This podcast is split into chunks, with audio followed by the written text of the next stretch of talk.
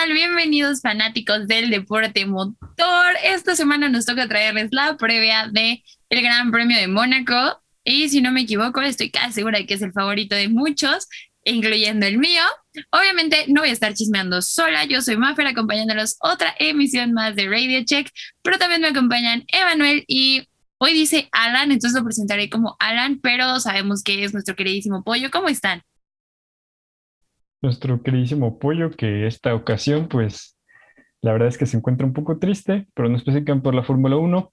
Eh, pero sí, como dices, uno de los grandes premios más esperados, yo diría el que más, el más lujoso también, el que van todas las celebridades. Entonces, pues, no solamente vamos a ver caras eh, guapas de los pilotos como Leclerc, que es el premio de su casa, sino también otras celebridades. Entonces, pues también aunque no seas fan de la Fórmula 1, pues a lo mejor llama la atención eh, por esta razón. Sí, se viene un premio muy bueno y como dice Samir, muy triste porque no voy a poder jugar dos días eh, Fórmula 1 y pues sí, un gran premio, se viene un muy buen gran premio con una buena clasificación, la carrera no tanto, pero muy, muy bonito de ver, ¿no? Y de disfrutar. La verdad es que sí, es un circuito que pues al final lo, lo, lo terminas disfrutando mucho y sobre todo es creo que me atrevo a decir uno de los más complicados, sobre todo de los circuitos, eh, ¿cómo les llamamos? Circuitos callejeros, porque tiene nada más y nada menos que 19 curvas, entonces ahí para que tengan el dato, es uno de los más chiquitos con solamente 3.3 eh, kilómetros y pues como les dije las 19 curvas, este a diferencia de otros y corre a 78 vueltas, por lo mismo y que es muy chiquito, pero no quita que haya bastantes emociones dentro de, este, eh, de esta parrilla. Muy chiquito, pero muy lento, ¿no? Entonces, o sea, con que aquí se compensa, ¿no? Esta, esta parte, porque la vuelta más rápida en este circuito la tiene Daniel Richardo, el patrocinador de este programa. Bueno, ojalá. En el 2015 hizo una vuelta de un minuto con 18 segundos y 6 centésimas. Entonces, eh, es cierto, está muy chiquito, pero la verdad es que rectas solamente tiene una donde prácticamente es, la recta de la, de la, salida, por ahí por el puente es donde, bueno, por el túnel más bien, es donde alcanzan su velocidad, su segunda velocidad más rápida. Entonces, aquí que ocupes mucho el motor, pues la verdad es que no tanto. Samir, tengo que decirte que estás un poco retrasado con tus datos porque la, vuelta más rápida en este circuito la tuvo un tiempo nuestro compatriota Sergio Pérez con 1.14 con 820 este, décimas pero justo ahora la tiene Max Verstappen, su compañero de equipo, con 1.14 y dos décimas. Y pues sí, un circuito que es muy cortito y que también, como dato por ahí, es el único circuito cuyos, cuyo kilometraje total nos rebasa los 300, 300 kilómetros. Todas las demás este, pistas, todas las demás carreras, y en promedio son de 330 kilómetros y esta, por ser 78 vueltas, pero como dicen, una distancia muy corta, eh, son aproximadamente 260 kilómetros. Cuando lo pones así, lo siento cerquita, así chiquito, como de, ah, vámonos a Cuernavaca, es como la misma distancia, así lo, lo ponemos en 260 eh, kilómetros. Pero justamente hablando de los datos curiosos, eh, creo que además de que es uno de los premios que más nos gustan porque es muy llamativo, muy lujoso y pues de los circuitos callejeros, insisto, de los más emocionantes. Em, es un circuito que tiene las prácticas, que tiene, eh, perdón, que tiene las prácticas libres a partir de el jueves. Y esto es por, bueno, nos tenemos que ir hasta 1929 porque en ese año la carrera se llevó en la misma semana que el día que ellos festejaban el Día de la Ascensión, que es una festividad religiosa que se celebra a los 40 días del Domingo de Resurrección. Entonces, si son muy, muy eh, creyentes, pues evidentemente van sabiendo de lo, que, de lo que estoy hablando. Los que no, pues están, eh, es nada más este festejo importante para Mónaco y la comunidad cristiana. Entonces, como ese día el día de la ascensión era justamente el día que iba a ser la carrera, pues los monoplazas no pudieron rodar por las calles de Monte Carlo y pues obviamente las actividades se tuvieron que adelantar para el jueves para poder llevar a cabo este gran premio de la mejor manera. Pero obviamente esto no es como que suceda así de ley cada año. Ya se volvió una tradición en las calles de Mónaco, entonces eh, se empieza desde los, se empieza desde el jueves y los viernes no hay carrera ni mucho menos por esta razón. Y un jueves. Ajá, dime. Ah, no, solo iba a decir que de Fórmula 1 no hay carrera, pero ya aprovecharon para hacer eh, otros, eh, digamos, otra competición, pues la, la división de abajo de la Fórmula 1, porque el viernes sí hay competición de Fórmula 2, es la Sprint Race, la primera Sprint Race, porque de hecho hay dos.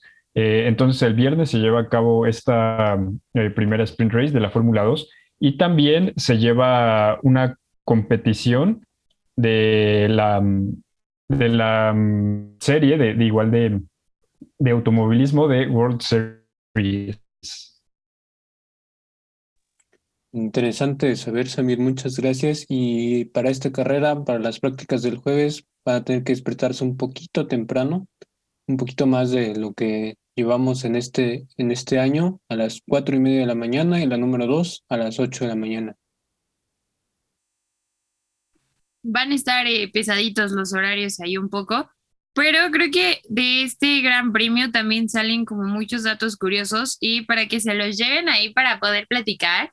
Eh, el mayor, bueno, la escudería que más ha ganado en este circuito ha sido nada más y nada menos que McLaren, que por eso por ahí vimos que sacaron esta semana su eh, monoplaza especial, que la verdad a mí me encantó, pero justamente para conmemorar pues este circuito tan cool y sobre todo que es una escudería tan ganadora dentro de él.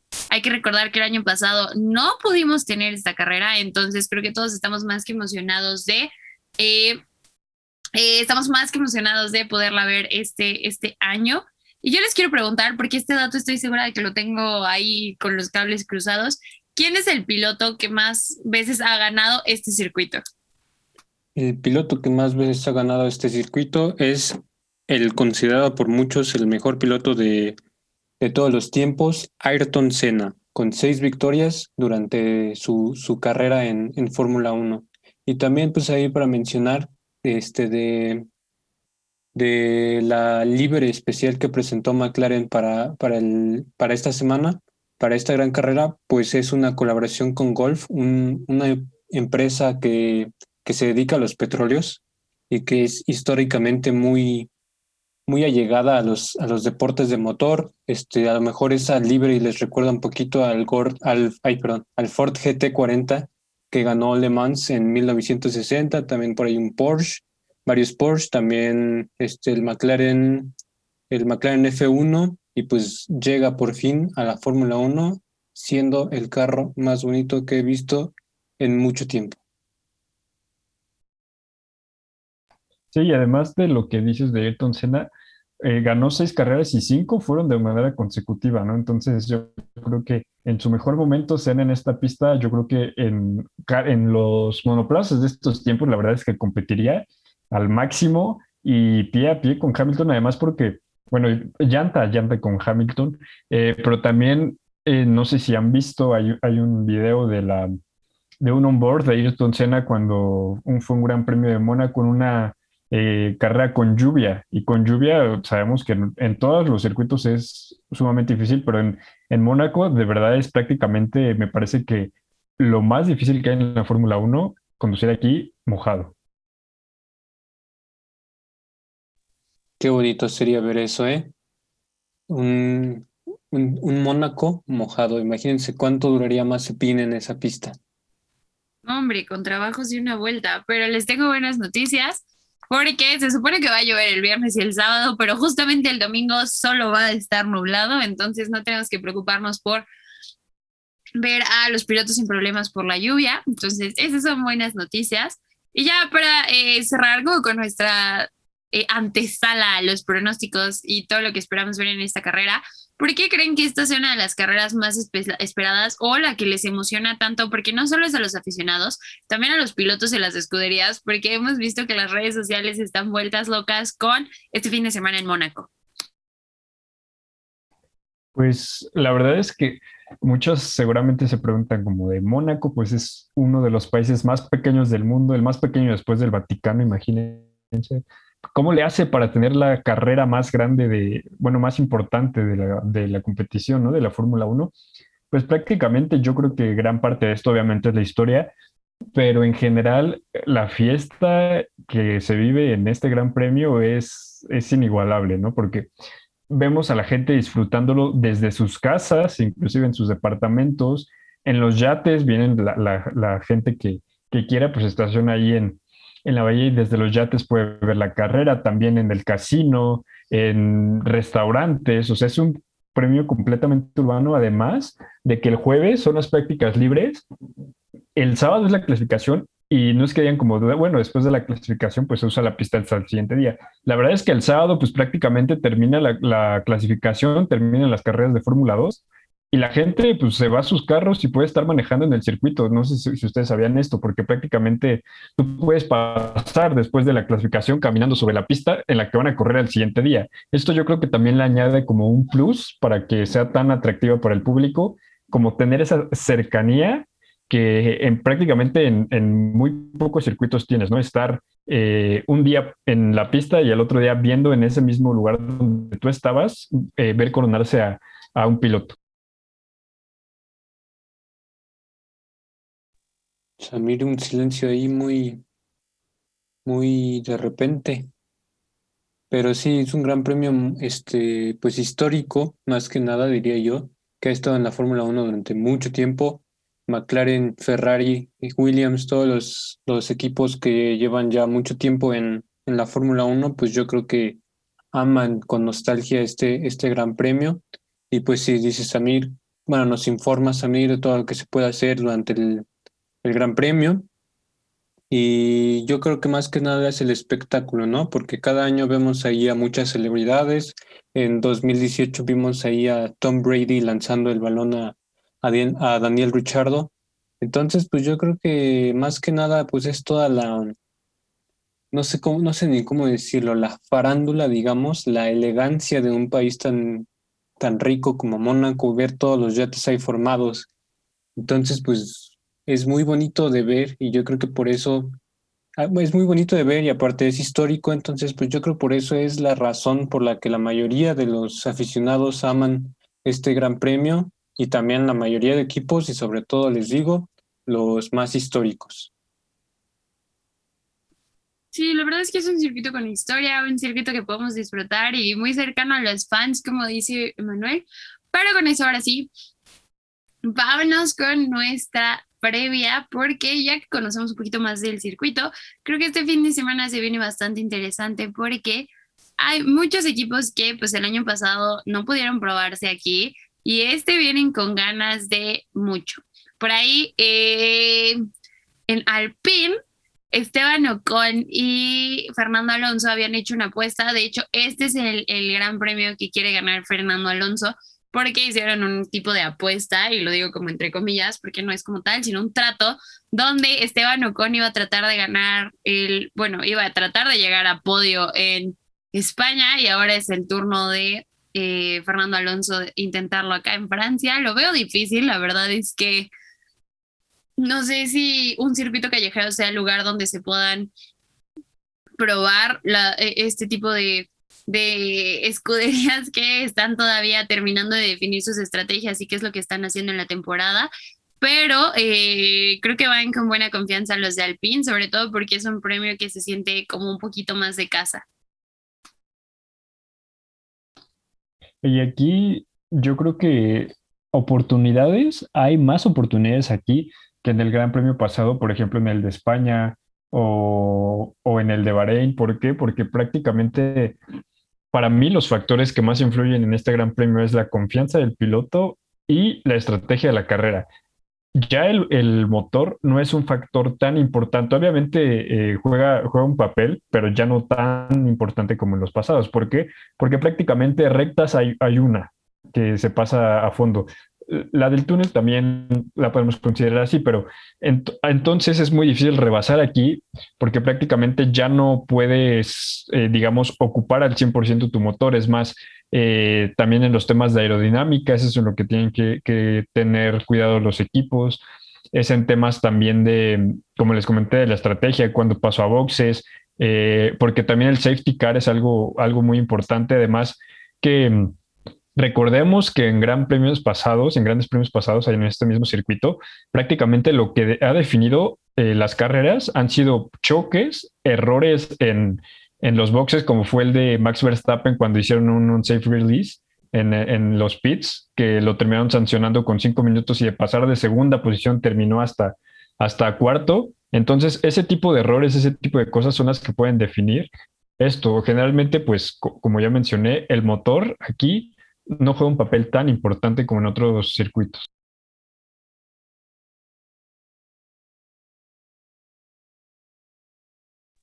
Sí, hay que tener, bueno, los, las escuderías tienen que tener mucho cuidado aquí. Dice, como dices, no tienen que, que centrarse tanto en el motor, porque el motor no es lo que brilla aquí, Aquí sin duda lo que brilla más que nada pues son los pilotos, la habilidad que tengan, porque pues no te puedes salir ni un poquito de la pista, no es como otras pistas en donde tengas ahí los pianos y todavía más lejos tengas la grava y después ya tienes el muro con el que te estrellas. No, aquí te vas tantito y pues ya estás chocando con, con la pared, ya te volteas, ya, te, ya fuiste a dar un yate. Entonces, los pilotos son los que van a, a brillar este fin de semana y pues también los errores. Creo que muchos equipos igual pueden llegar a cometer alguno que otro error por ahí y van a definir la carrera totalmente. Y nada más rápido que mencionaste ahorita que son de los yates. Otro dato curioso, y yo creo que esto sí no lo saben ustedes ni mucha gente, es que por ahí, por cuando empezaba pues prácticamente a correrse en este circuito en, el 1900, en 1950, sí hubo casos de carros de monoplazas que terminaron yendo al agua. O sea, y esto no es broma. Y por esta misma razón, hasta la actualidad, porque pues más vale prevenir, eh, hay buzos profesionales obviamente en la carrera. O sea, cuando está corriendo, hay buzos ahí en el agua. Por si llega a pasar algo que esperemos que no le pase a Mazepin, eh, hay buzos preparados y listos para sacar al piloto y, que no se muera o que no pase algo más con, con otros yates. Interesantísimo, creo que lo decíamos mucho de chiste, pero jamás pensé que si fuera a haber buzos preparados para cualquier incidente. Y justo mencionas el piloto que creo que va a ser alguien más trabajo le va a costar, creo que a la escudería en general, a Haas le va a costar muchísimo trabajo este circuito. No sé, la verdad, si Mazepin vaya a ser capaz de terminarlo. Creo que lo voy a dejar ahí como a la mitad, porque entre que no respeta las banderas azules, entre que de repente le cuesta en los circuitos que sean rectas, no quiero saber lo que va a sufrir en esta carrera que se va en puras curvas. Entonces creo que va a ser una carrera donde Mazepin va a ser un factor importante para los primeros lugares, ya sea por cuestión de que puede ocasionar algún accidente ahí en, en la pista o porque les va a estorbar demasiado para los rebases. Sí, y también menciona, bueno, otro factor, eh, antes de, empezar a lo que iba a decir, pues es que eh, pues dice que prácticamente eh, detractores hay muchos y también Gunter Steiner, el, el director de la escudería, eh, pues prácticamente dice como, bueno, pues detractores tenemos muchos, pero pues lo importante es levantarse y Mazepin por ahí dice que, que es algo nuevo para él, que prácticamente la diferencia era mucho, entre los coches era mucho menor en Fórmula 2 y Fórmula 3, pero me parece que Mazepin poco en la deficiencia del monoplaza de Haas. Es cierto que es el peor de este año, pero se ha equivocado mucho a comparación de todos los pilotos, incluso de su compañero Schumacher. La verdad es que Mazepin ha tenido no solamente errores spins, como, como todos visto, sino también estorbando a, otros pilotos, que me parece que ya la mitad de pilotos se ha quejado de él en alguna carrera. Sí, sin duda, Mazepin va a ser un factor importante en esta carrera. Pero bueno, ¿qué les parece si antes de pasar a las predicciones pasamos eh, a unos cuantos datos de carreras pasadas? La última carrera que se disputó fue en 2019. La ganó Lewis Hamilton, seguido por Sebastian Vettel y después su compañero de equipo, este, Valtteri Bottas. En 2018 tuvimos una carrera muy icónica que ganó Richard, seguido por Vettel y seguido por Hamilton. Y 2017, una buena eh, carrera para los, para los mexicanos, ganada por Sebastián Vettel, segundo lugar Daniel Richardo y tercer lugar Sergio Pérez. Ahora sí, Maffer, ¿cómo, ¿qué nos tienes preparado esta, esta carrera como tus predicciones tan sabias que siempre, que siempre das? Híjole, Creo que es un circuito muy complicado en términos para darles mi predicción. Creo que en este circuito específicamente sí va a importar muchísimo que también los hagan en las pruebas y obviamente en las qualis, porque pues como lo hemos venido mencionando a lo largo del episodio, no tienes tanto espacio para rebasar como en otras pistas, que es un poquito más sencillo.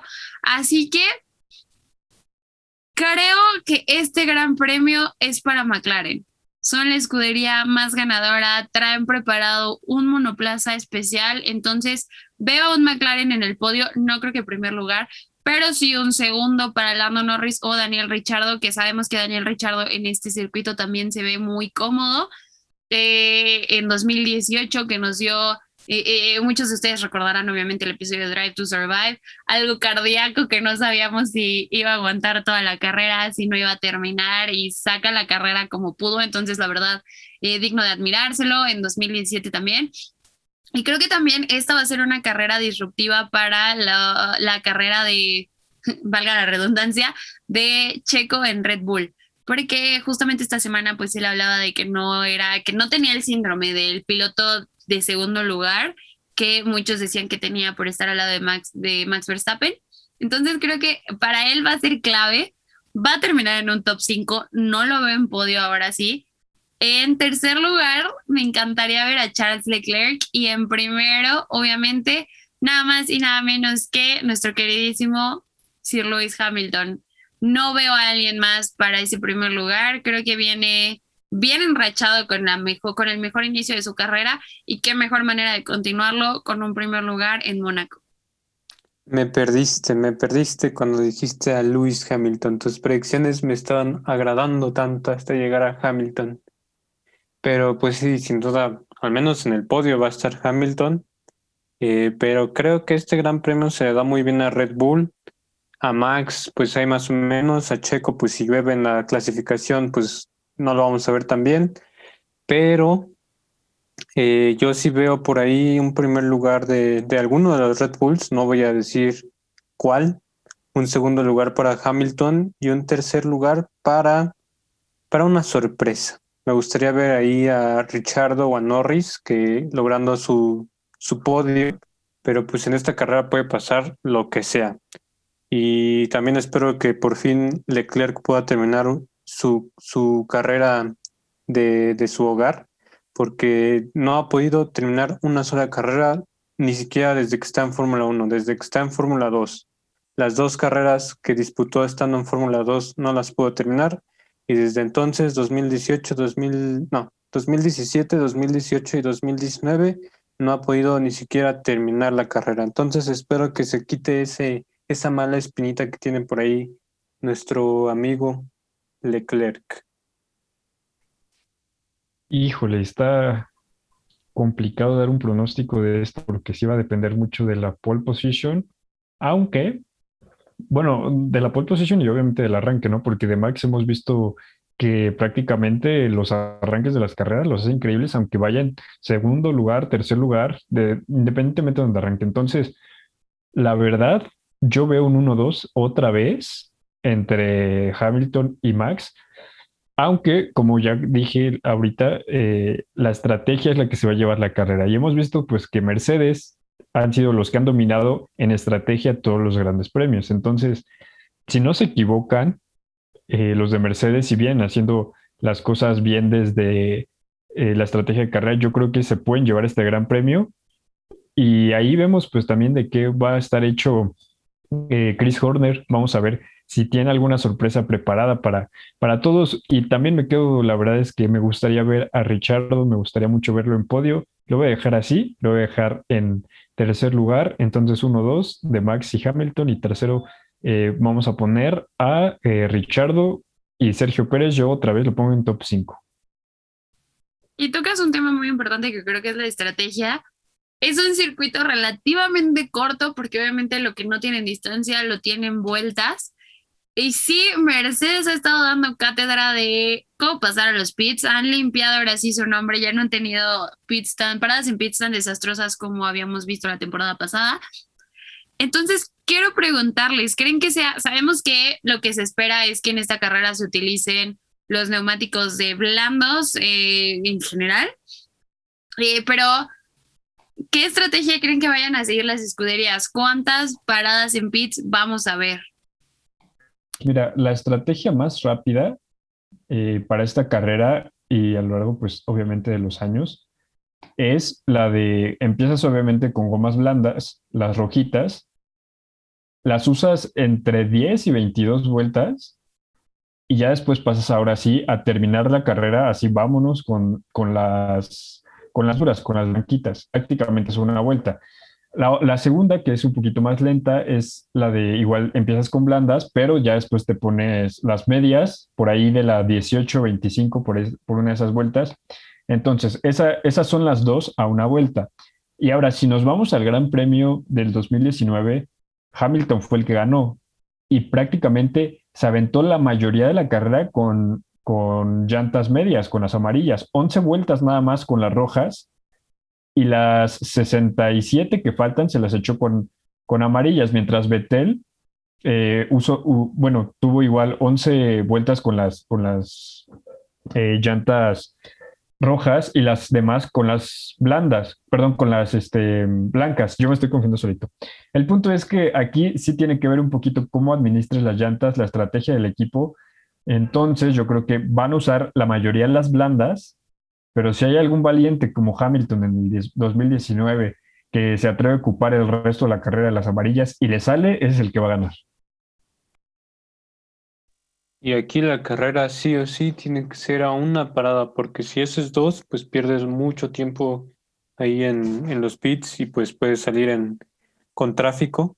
Y pues salir con tráfico en esta pista es un, es un dolor, no voy a decir de dónde, pero pues tiene que ser una estrategia igual a, una parada, empezando con blandas normalmente, porque pues ningún equipo se, va a arriesgar a clasificar lento, a no entrar a Q3 por usar los medios y empezar la carrera con medios en la Q2. Entonces, pues sí, van a empezar con, con blandos y ya de ahí la elección es del equipo y a ver a quién le sale mejor. ¿eh? Yo creo va a ser a Mercedes, pero ahora sí puede ser quien administre mejor eh, los, los neumáticos blandos.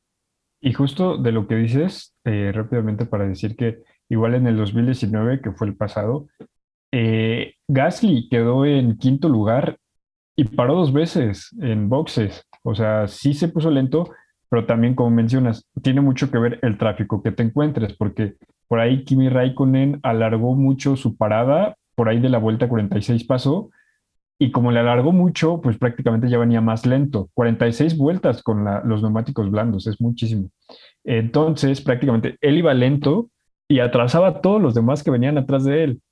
Y aunque hagas una parada, una vuelta y te encuentras tráfico, como dices, estás en un, en un aprieto muy grande, ¿no? También mencionar que, que Sergio Pérez, el, ese mismo gran premio, empezó con, con gomas eh, amarillas y terminó con al revés prácticamente, terminó eh, con blancas y empezó con amarillas. Entonces, aquí pueden jugar mucho las estrategias y pues a ver quién se la juega más.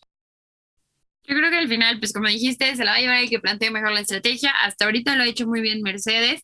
Quién sabe si por ahí nos pueda sorprender. Insisto, a McLaren le tengo mucha fe en este gran premio porque pues se prepararon bastante bien. Entonces creo que todavía podemos ver por ahí alguna que otra sorpresilla. Y creo que hemos llegado a, bueno, antes vamos a repasar rapidísimo los horarios. Hoy sí nos lo sabemos. El Gran Premio se va a llevar a cabo y ahora lo traigo yo porque lo revisé, de verdad no tienen una idea. Las prácticas libres 1 y 2 el jueves a las 4 y media de la mañana y a las 8 de la mañana, como ya les había dicho Pollo. La tercera se va a llevar el sábado a las 5 de la mañana y las clasificatorias se van a llevar hasta las 8 de la mañana. Y el domingo, pues obviamente, como ya sabemos, nos tenemos que parar temprano a las 8. Pero Emma, ¿qué más nos tienes que decir de esta carrera? Pues de esta carrera, es, bueno, tengo dos cosas que decir. Una de las cuales específicamente, y es que en las cuales ha habido polémica, especialmente en el año 2005, me parece, y 2004, 2006 y 2004, me parece. En uno de ellos, pues prácticamente Sebastián Vettel con Ferrari eh, ya había prácticamente logrado la, la, vuelta más rápida, pero todavía no se acaba la quali, ¿no? Entonces por ahí venía, la verdad no recuerdo qué piloto venía haciendo tiempos para, para romper su récord de la vuelta más rápida, y lo que hizo Vettel se estacionó prácticamente en una de las últimas curvas para estorbarle y así evitar que, que hicieran la vuelta más rápida, que lo superaran. Y esto no fue la única vez, también lo hizo Nico Rosberg por ahí del 2006. Igual, tenía la vuelta más rápida, alguien venía este, hecho la raya atrás de él, iba a superar, iba a mejorar su tiempo y también se estacionó ahí tantito como que entre comillas y por accidente tengo un accidente y pues le estorbó para esto, ¿no? Esperemos que no haya como una maña así de, de algún piloto porque también ya sabemos que los de los de Mercedes ahí tienen sus, sus trabajitos raros. Y la otra que iba a mencionar es que otro factor muy importante es los frenos, porque prácticamente aquí es frenar a tope a todo lo que das en las curvas, especialmente en la curva 4, me parece, porque es la más lenta de, todo, de toda la Fórmula 1, de toda la temporada. Y no hay mucho, no hay rectas prácticamente, casi no hay, no hay oportunidad para enfriar los frenos. Entonces, si se te calientan mucho, estás en grandes problemas y esto le puede afectar especialmente a los monoplazas como el de Haas, el de Williams y el de Alfa Romeo, que ahí le sufren un poquito en ese, en ese tema de los frenos. No, y eso eh, rápidamente, nada más para complementar, les va a jugar en contra a los de Red Bull porque recordemos el episodio pasado se les mencionaba, eh, al checo le está costando todavía trabajo adaptarse al 100 a su monoplaza y esto se ve en donde frena. Entonces ahí vamos a tener que ver qué tal se adapta y cómo lo va a hacer para poder frenar a tiempo y como dices que eso no se convierte en un factor que les juegue en contra. Pero ahora sí, vámonos a los chismecitos del paddock que me traen esta semana. Mm, pues creo que ya habíamos hablado de, bueno, no estoy muy seguro, no recuerdo muy bien, pero de la cancelación de Turquía y de Austria, ¿me recuerdan si ya ¿Sí ya lo habíamos dicho? Eh, no, surgió justo en el momento en el que nosotros no estamos grabando ni al aire. Ok, entonces se confirma el Gran Premio de Turquía, que había sido el reemplazo del Gran Premio de Canadá, no se va a llevar a cabo. Y lo que se va a hacer es que se va a recorrer el Gran Premio de Francia, en el que vamos a ver a, a Grosjean. Ah, creo que tampoco habíamos hablado de eso, pero este, se recorre el Gran Premio de Francia y va a ser doble carrera en Austria, en el Red Bull Ring, en el que primero se correrá lo que se conoce como el Styrian Grand Prix, que pues es el circuito de, de Austria pero al revés, y después el circuito de Austria como lo conocemos normalmente.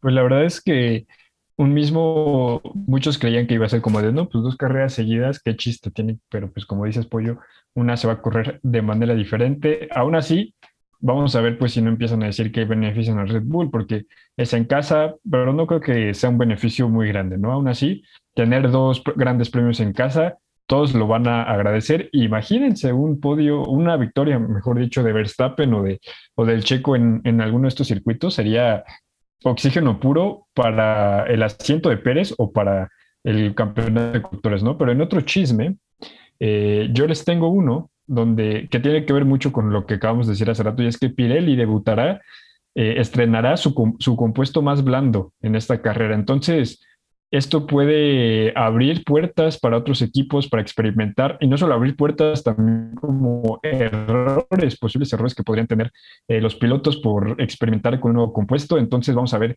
si juega un papel muy importante.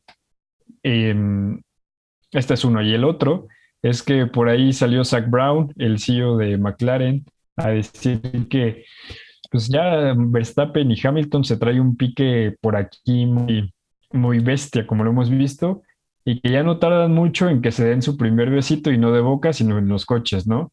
Y más en este circuito me parece que va a ser en el que puede pasar que veamos un choque importante entre Verstappen y Hamilton. No estoy diciendo que sea un choque donde que represente lesiones o riesgo para ellos. O sea, un choque donde eh, nada más representa un riesgo y pues pueden quedar fuera de la carrera. Pero ustedes qué opinan? ¿Ustedes sí creen que, que llegue hasta estos, a estas instancias esta rivalidad? Sí, va a llegar algún momento eh, y esta carrera es el momento indicado para que choquen y se genera una bandera roja porque pues como, como les decimos, ya han chocado en esta carrera en 2019 y, o sea, un choque ligerito, ¿no? Pero ya, ya tuvieron sus roces y ahora que están compitiendo bien, bien, bien por el Mundial, pues la tensión va a ir aumentando poquito a poquito. Mucho se dice de que Hamilton pues tiene ya mucho lo, pues como la mentalidad de ganador, de que respeta a sus rivales, pero pues ahí ya veremos cómo, cómo se da esta, esta carrera. No creo. Bueno, puede que haya un roce, así como dice Emma, un algo leve, porque también como dice Pollo, Hamilton ya es mucho como de respeto a mis rivales y demás. Creo que a Verstappen todavía le falla por ahí controlar el, el, el, el temperamento y eso le podría jugar en su contra en una de estas carreras. Creo que sí podría ser esta en una de esas. Se darían un empujoncito, ya saben, de esos que vemos de repente donde su compañero los quiere ayudar y les avienta un poquito el coche para que avancen más. Eh, creo que podemos ver algo así, pero realmente nada muy grave y nada que pues obviamente vaya a poner en riesgo a estos pilotos. Y nada más rapidísimo, si alguno de ustedes tiene el dinero o tiene el interés por ahí de comprar el McLaren que utilizó Lewis Hamilton en 2010, va a ser subastado en el Gran Premio de Gran Bretaña para que pues obviamente va a recorrer el circuito de Silverstone y se espera que recauden alrededor de 5 y 7 millones de dólares. Eh, el monoplaza no está vendido, no está siendo vendido ni por Hamilton o McLaren, sino que eh, es por un coleccionista privado y pues es el que, el, mítico coche que utilizó Lewis Hamilton para ganar el Gran Premio de Turquía. Entonces, si tienen ahí un dinerito que les sobre, pues láncense a Silverstone a comprarlo. Pues yo creo que el chance si le apostamos un pesito a que gana Mazepin el Gran Premio de Mónaco y por ahí se nos cumple, sí nos andan dando un milloncito o más, yo creo, ¿eh? Nos encomendamos a todos los santos y se juega. Pero creo que con eso hemos llegado al final de este episodio de Radio Check. No se olviden seguirnos en nuestras redes sociales donde les subiremos nuestros podios y tendrán actualizaciones de minuto a minuto, bueno, más bien vuelta a vuelta de la carrera de este fin de semana. Y nos escuchamos la próxima semana para el análisis del Gran Premio de Mónaco. Adiós. Adiós. Nos vemos. Bye.